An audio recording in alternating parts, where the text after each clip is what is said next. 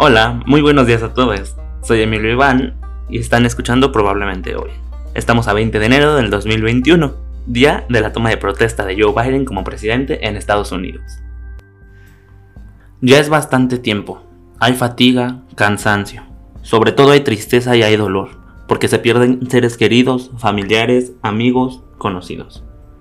Esto fue lo que dijo nuestro cabecita de algodón, AMLO, esta mañana durante su conferencia matutina, refiriéndose a los habitantes del Valle de México. Hasta ayer se tenía un reporte de unos 409.551 casos dentro de la Ciudad de México, pero el subsecretario de Salud, López Gatel, informó que existe un aumento constante en los casos confirmados. A pesar de esto, AMLO nos dice que pone toda su fe en el plan de vacunación que se tiene, Esperemos que sea tan eficiente como nos lo dice y no nos quedemos como el perro de las dos tortas. Y justo hablando del plan de vacunación, recuerdo que México tuvo que sucumbir y pedir ayuda a Rusia y China para cubrir la falta de vacunas Pfizer. Recuerdan que hace un par de días les platiqué acerca de la decisión de AMLO de ceder algunas vacunas para los países pobres, pues hay aquí unas pocas de las consecuencias. Se espera que lleguen alrededor de 21.4 millones de dosis para vacunar a unos alrededor de 14 millones de habitantes entre enero y marzo. Pero ahora tendremos de chile, mole y pozole en cuanto a vacunas.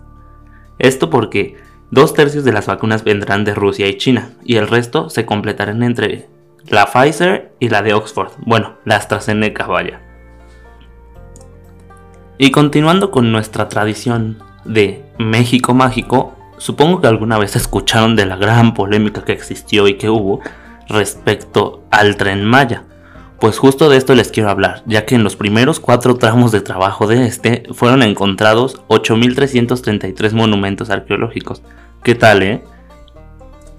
Según la cuenta oficial de Twitter del tren Maya, se están tomando las medidas necesarias para canalizar todos estos descubrimientos al Instituto Nacional de Antropología e Historia, pero lo que yo me pregunto es, ¿será prudente preocuparnos por esto? Yo creo que al menos un poquito, ya que, como todos sabemos, el gobierno de México no es muy eficiente en algunas ocasiones, aunque realmente espero estar equivocado. Y bueno, cerrando con este podcast, Joe Biden gana cada vez más fuerza, ahora con el nombramiento de Rachel Levine como subsecretaria de Salud de los Estados Unidos. Rachel es graduada de Harvard y de la Facultad de Medicina de Tulane, además de ser presidenta de la Asociación de Funcionarios de Salud Estatales y Territoriales. Y, aunado a esto, ha escrito artículos sobre el uso de opiáceos, la marihuana, la medicina para adolescentes y la comunidad LGBT. Se ha hecho mucho hincapié en que Rachel es una mujer transgénero.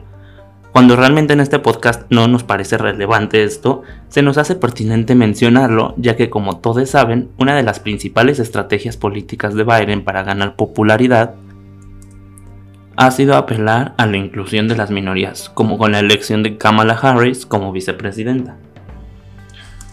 En fin, espero que hayas tenido una bonita semana, o bueno, que estés teniendo una bonita semana ya que solo falta la mitad.